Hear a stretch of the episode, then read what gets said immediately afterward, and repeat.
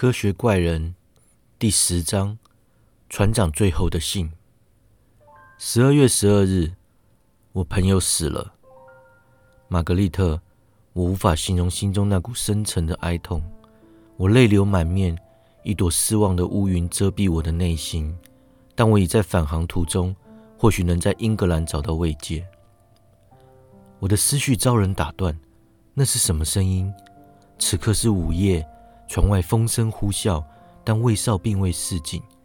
又来了，听起来像是人声，不过嗓音沙哑，发自法兰肯斯坦安息的仓房。我必须赶去看看。晚安，姐姐。老天啊！我进入停棺的房内，看见命途怪力的朋友身旁站着难以形容的怪物。他身材高大，比例怪异，凌乱的长发遮蔽相貌，不过露出类似木乃伊的手。听见我走近，他停止自言自语，转身奔向窗口。我从未见过如此恐怖的容颜，忍不住闭上双眼，同时努力提醒自己面对此人时应尽的责任。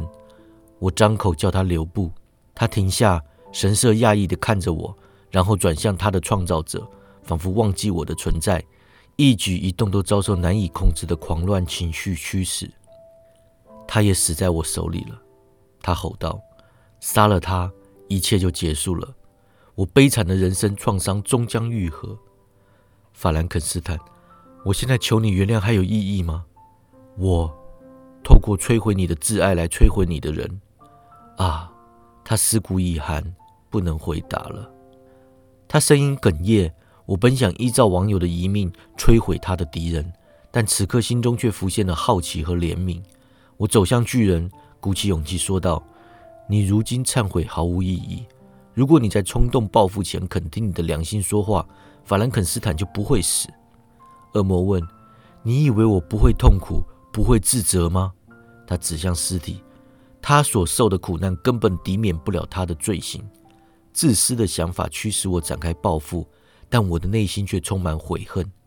你以为可乐瓦的呻吟在我耳中宛如天籁吗？我的心本该容纳爱与同情。但却受到恶意和仇恨的荼毒，承受你无法想象的改变。杀死可乐瓦后，我满心悲痛的回到瑞士。我同情法兰肯斯坦，厌恶自己。但当我发现他创造我又折磨我的家伙，竟然妄想得到幸福，我就在嫉妒和愤怒的驱使下渴望复仇。我想起我的威胁，决心放手去做。我知道这么做是在折磨自己，让我沦为冲动的奴隶。但却无可奈何。杀死伊丽莎白的当下，不，当时我并不痛苦。我抛下所有情感，压抑绝望与痛楚。之后，邪恶就变成我的良善。走到那个地步，我已别无选择，只能出于己愿改变天性，化身为彻头彻尾的恶魔。如今一切都结束了，他就是最后一个死在我手上的人。我一开始深受感动。接着想起法兰肯斯坦说过，他说服力惊人。我看向朋友的尸首，心中再度燃起怒火。怪物，我说，你放火烧屋，然后坐在废墟里痛哭流涕。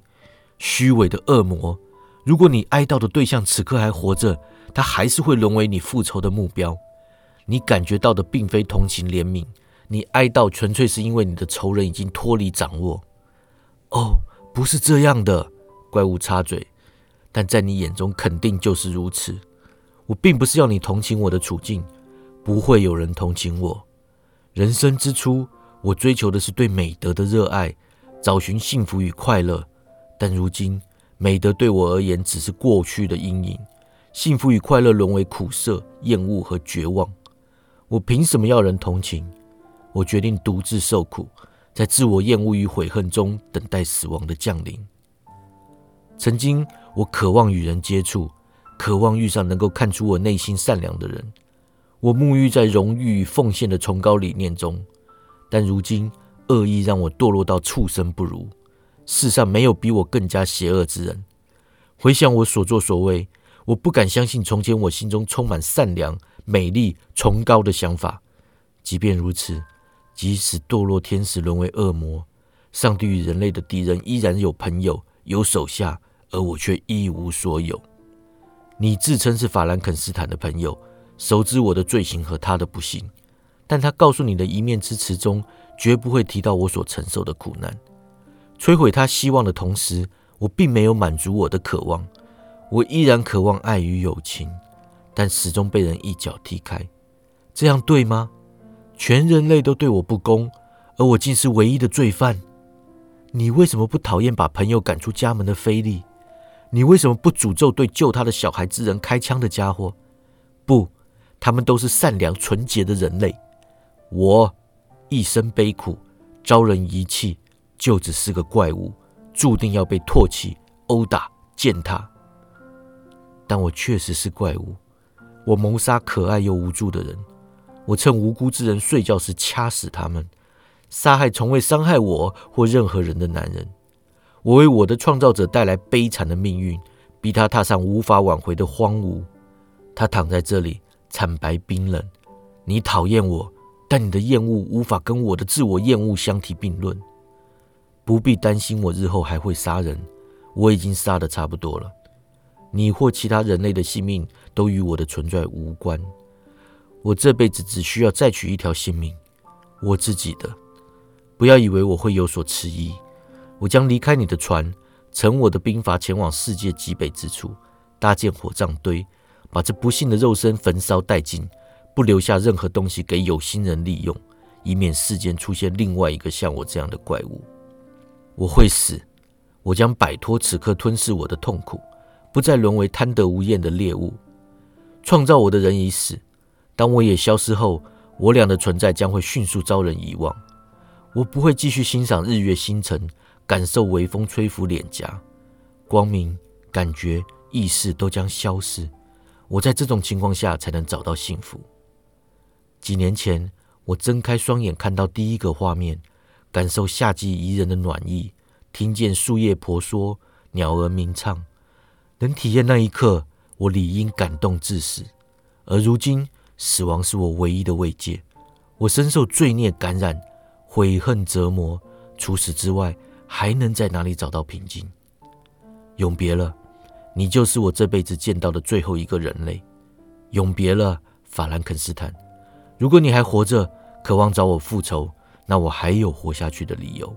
但你已死，尽管你惨遭摧残，我的痛苦还是远大于你，因为悔恨的刺痛将令我伤口化脓，直到死亡永远封闭伤口为止。但快乐，他伤心严肃地喊道。我会死，不会继续感受此刻的感觉。不久，这一切苦难都将消失。我会得意洋洋地爬上我的火葬堆，在折磨的火焰中欣喜若狂。那团火光将会淡去，我的灰烬将随风飘向大海，我的灵魂将得以安息。但若灵魂尚有思绪，肯定不会这么想。永别了。他跳出舱窗，落在窗外的冰筏上。没多久。它就被海浪带走，消失在远方的黑暗中。